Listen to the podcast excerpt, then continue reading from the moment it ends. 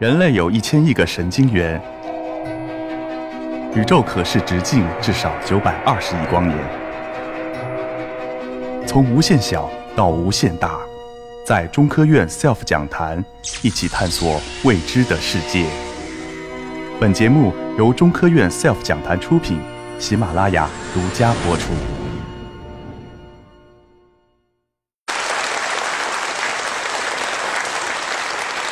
各位来宾、各位朋友，大家上午好！特别荣幸这次受邀来参加咱们 SELF 格致论道讲坛。然后我是来自中国科学院深圳先进技术研究的院的杜学敏。然后在我们研究院的周边呢，有一片非常漂亮的一个环境。每次呢，当我们就是呃在吃完午饭之后呢，都会呃跟着带同事们一起去研究院周边转一转。因为那边在我们研究院里面，然后有一种神奇的植物，当我们触碰它一下的时候呢，然后它就会迅速的收起自己叶子。大家有知道这是什么植物吗？没错，含羞草。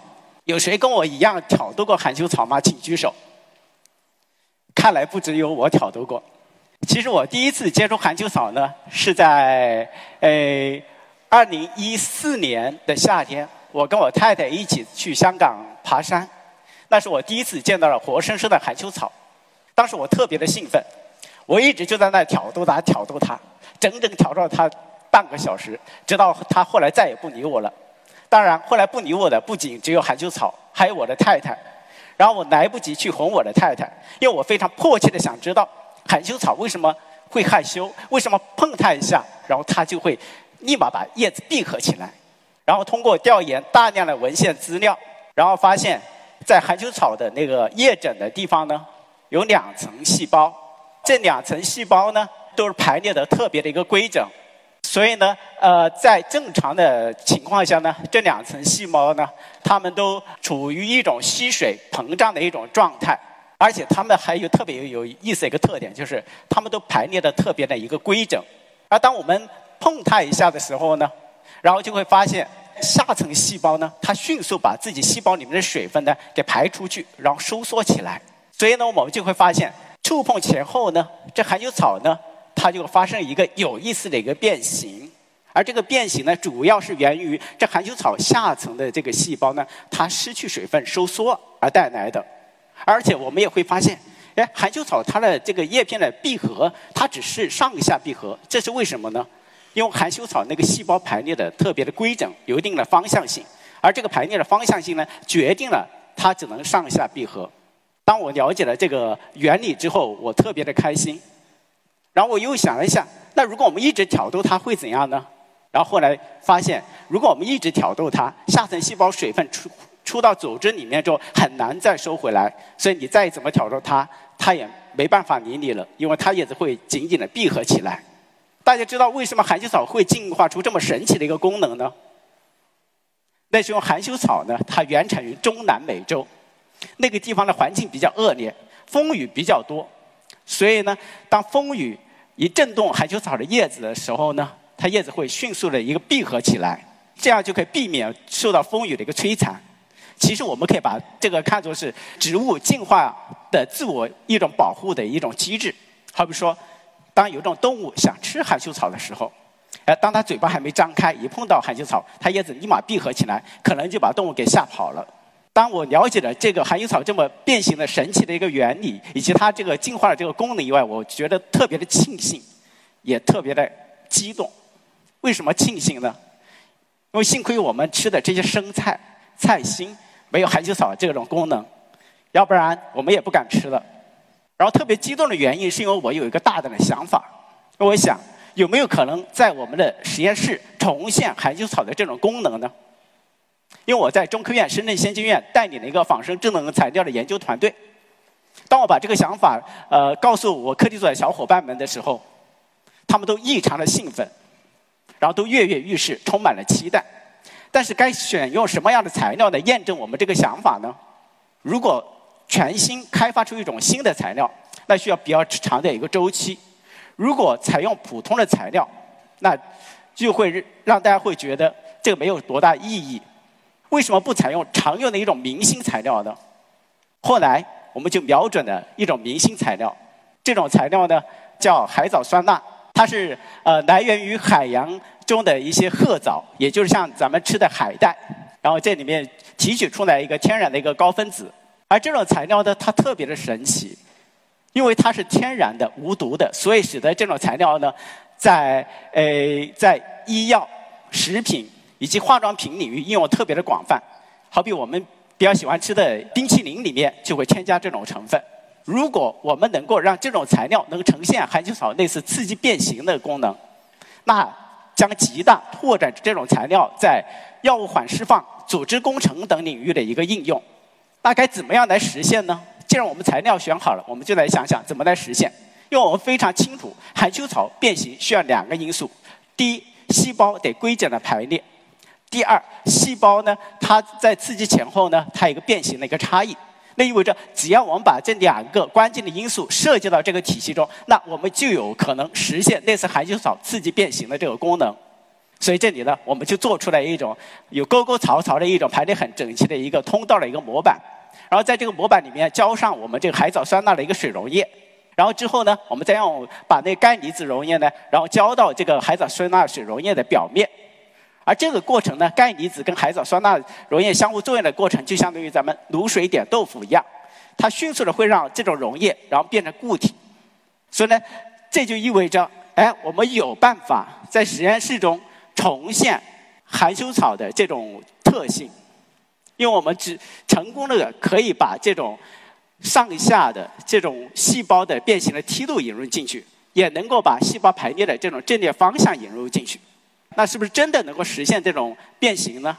那我们得看一下，当这个材料跟钙离子结合，经过这个卤水点豆腐的过程，我们会发现呢，这个材料的表面呢，由于结合的时间比较长一点，所以呢，它表面就比较致密；而下表面呢，由于钙离子想从上面跑到下表面，需要的时间比较长，所以呢，它下面就比较疏松。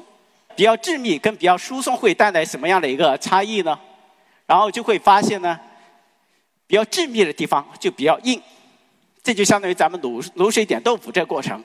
如果点了豆腐之后，过的时间比较久一点，它这个豆腐就比较老；而当那个呃卤水点豆腐这过程时间比较短一点呢，哎，这个豆腐就比较很嫩，然后比较软。而实际上我们材料也类似这样的呃一种现象，它上表面呢呈红色，就意味着这块很很硬；而下表面呈蓝色，就意味着这块很软。而这种软硬程度。相差竟有三十来倍，这就意味着它们的变形会有极大的差异。所以，通过我们的这种仿生含羞草的这种把结构跟这种变形的程度，然后哦设计进去之后，然后我们就会想着，那能不能实现类似含羞草刺激一下就变形的一个功能呢？然后呢，我们就尝试了，尝试了就会发现，当我们给这个材料施加刺激的时候。如我们所期待的那样子，它会产生非常漂亮的一个变形，而且它会成一个二维的一个薄膜状态，然后变形成一个非常完美的一个螺旋的一个结构。这比含羞草上下这么开合的变形要复复杂多了。而实际自然界中呢，其实那些花朵，它们的形态更为复杂。然后我们就想，有没有可能模仿自然界这种花朵的复杂形态呢？然后答案是肯定的。然后我们就。把这种就是不同的这种沟槽结构，把它设计到一起，然后把这个样品再把它剪成这种花朵的六瓣的形态，再给它给予刺激之后，果然会得到非常漂亮的一个复杂的类似花朵的一个形态。有的像郁金香的这种形态，有的像天堂鸟的这种变形的形态。当过了这种形态之后，大家也许会问：哎，这个有什么什么用呢？大家都应该都知道，有一种疾病叫心血管疾病。这类疾病呢，目前是全球致死率最高的一个疾病。每年由于这个疾病死亡的人数有近一千七百多万。目前临床最有效的治疗方式之一呢，就是通过动脉搭桥的手术。但是呢，这种方式呢，它需要自体移植血管。什么叫自体移植血管呢？就是从咱们自己身体那儿截取一段血管，移植到病变的位置，采用一种拆东墙补西墙的方式。这就直接面临一个问题：咱们自体的血管是。严重不足的。此外呢，由于这种治疗方式还会带来一系列的一个并发症，所以我们就在想，有没有可能制备出一种仿生的血管呢？它跟咱们人体血管的形态、功能、活性都比较接近，这就意味着可以解决临床上存在这个重大问题呢。但是，想获得这样的仿生血管，我们面对两大挑战。第一，怎么样获得这种血管的这种管状的形态？第二，怎么样在这种管状的形态上还能够种上细胞，使它能够呈现类似血管的生物活性跟功能？明确了这两大挑战之后呢，我们就提出来了一个思路。那有没有可能我们做成一种复合的材料，上表面做成一种纤维状的多孔的材料，用来让细胞在上面生长增殖，在下面用一种像含羞草粗枝变形的材料做成一个复合层，这样就可以解决这个挑战。既解决了细胞在这种材料上呢，然后进行生长的呃一个问题，同时又解决了这个材料就是装上细胞之后它可自卷曲成管的一个问题。啊，当这个问题解决之后，然后我们就尝试去做这个研究。我们把这个材料种上细胞，会发现，哎，确实可以得到非常好的一个细胞的一个活性。那个绿色的，就是我们活着的细胞，它在这个材料上活得特别好。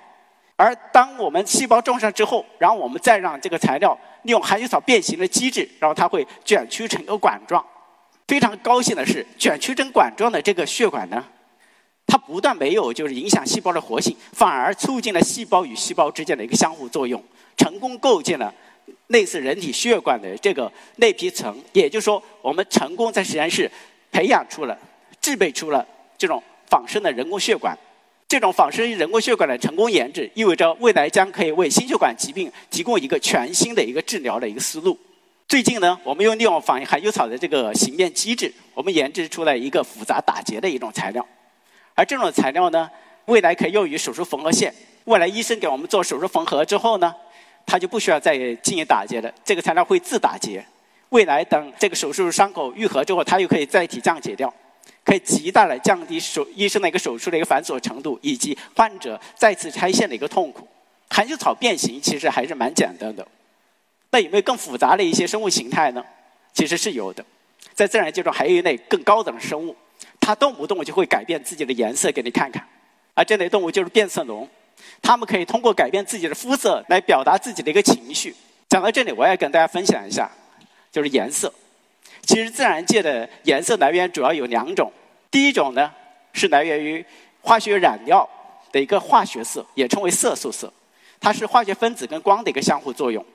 在二零一七年情人节的时候，我突发奇想送了我太太一件白色的 T 恤，然后中间那颗大的红色的心呢，就是化学染料然后染成的，也就是咱们平常穿的衣服都是化学染料染成的。当送给她穿一段时间之后呢，没过多久。红色的心就变成橙色了，而且怎么样都回不去了。这就是因为化学染料这种颜色呢，然后极为不稳定，容易光漂白，容易褪色变色。所以在此也温馨提醒一下：如果未来你们在给自己的女朋友送送礼物的时候，千万不要选择这种变心的一些礼物，要不然后果很严重。自然界中除了这种化学色以外，还有类的颜色称为物理色。然后也称为结构色，而这种结构色呢，主要是由于周期性的一个纳米结构与光的相互作用带来的。而这种周期性的纳米结构与光带来的颜色，是因为它是由结构产生的，所以我们可想而知，它是非常的稳定，不会出现这种褪色的问题，而且会非常的一个绚丽。其实变色龙呢，它的颜色就来源于这种结构色。我们可以发生非常有意思的现象：变色龙的皮肤中呢，有这种排列非常规整的一些纳米的一些颗粒。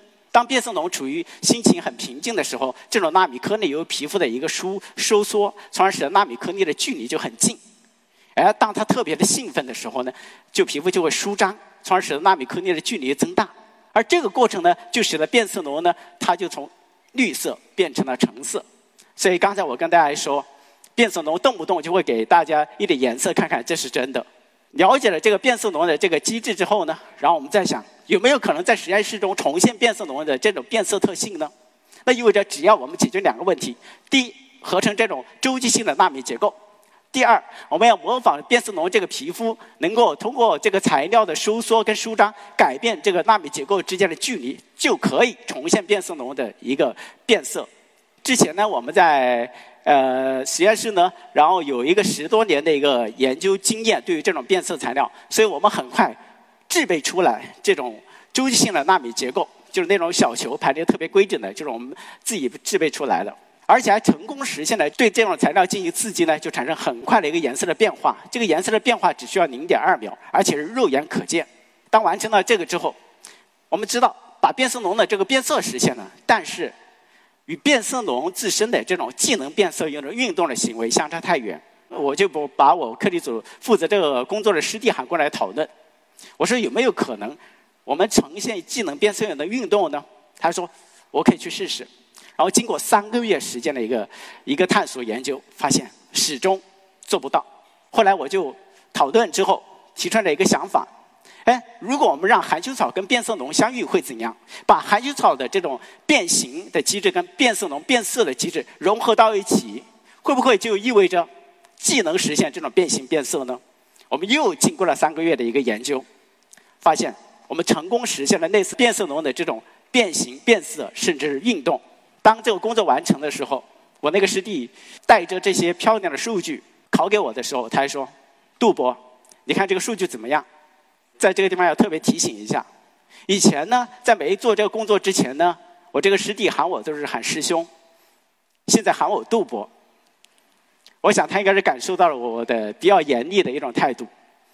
当我们完成这个工作之后呢，我当时一个朋友说：“哎，你们可能做出这样一种的这种材料一个贴片，我回去给我太太贴上，哪天发现它变色了，我我就远离它，因为它可能要发火了。”其实颜色确实使我们生活变得越来越丰富多彩。我相信在座的就应该有女性朋友喜欢戴美瞳，美瞳真的是一款亮眼神器，它使得我们的眼睛变得又大又有神，而且还电力十足。不过遗憾的是，我们经常可以在各种媒体上，然后听到这样一个报道，就说有某个女孩可能由于戴了这种劣质的美瞳，导致角膜穿孔，甚至失明。这是因为这种劣质的美瞳里面的化学的就是染料分子，它会从里面逃窜出来，进而呢伤害我们的眼睛。那大家肯定也能想到，啊，那有没有可能把你们这种结构色的这种材料设计进去呢？没错，我们还真是不谋而合，我们就把这种周期性的这种结构做到这个隐形眼镜里面，成功实现了这种隐隐形眼镜各种绚丽色彩的一种呈现。我们甚至都想好了，把这一类的美瞳称之为仿生美瞳，而且。我们甚至都想好了，请他来给我们做代言，很漂亮吧？我甚至连广告词都想好了，让美丽与健康同在。但是后来我们只找到了他帮忙，为什么呢？因为美瞳属于第三类医疗器械，没有经过国家的认证之前是不能给人戴的。所以呢，这也是全球第一支戴仿生美瞳的灰兔，他很幸运。但是我们没有就此止步。虽然美瞳在咱们国内的市场有几十亿的市场，我们还进一步在想，能不能为咱们的健康也做一些服务呢？大家都知道有那眼科疾病叫青光眼，目前临床无法治愈，只能够及时的监测、控制眼压，避免视力的一个恶化。但是我们人体的眼压二十四小时是波动的，如果不能实施及时监测、控制眼压，就最终会导致视力缺损，甚至失明。那我们想。有没有可能用我们的美瞳来做这个事儿呢？如果给青光眼患者戴上我们这个美瞳，当他眼压升高的时候，他眼球就会膨胀，进而导致我们这个美瞳就会从正常的红色变成高眼压时候的蓝色。啊，这时候我们就可以提醒他：啊，眼球颜色变了，赶紧去滴降眼药去。当他的眼压恢复正常的时候，他又会从蓝色然后变回红色。所以这就意味着，如果我们这个美瞳能够实时监测、控制眼压，那未来极有可能可以帮助青光眼患者避免他们的视力进一步恶化，甚至失明。其实自然界中除了这种害羞的含羞草，还有动不动给你一点颜色的变色龙以外，还有许多其他的各种神奇的一些动物、植物，它们进化出来的非常智能的一些特性。他们擅长改变自己的行为，以适应复杂的一个自然界的环境。所以大自然很神奇。如果你们家有小孩，对大自然很感兴趣，我建议你们多带他去与大自然接触，学习大自然。说不定过几年之后，他也会站在这里来演讲。其实呢，只要我们保持一颗虚心的向大自然学习的心，我们只要 stay hungry，think foolish。我相信有一天我们做的智能材料会像变形金金刚一样的智能。而随着我们材料领域、跟生命科学领域、人工智能领域、合成生物学等领域多学科的一个交融，未来我们材料还会有生命。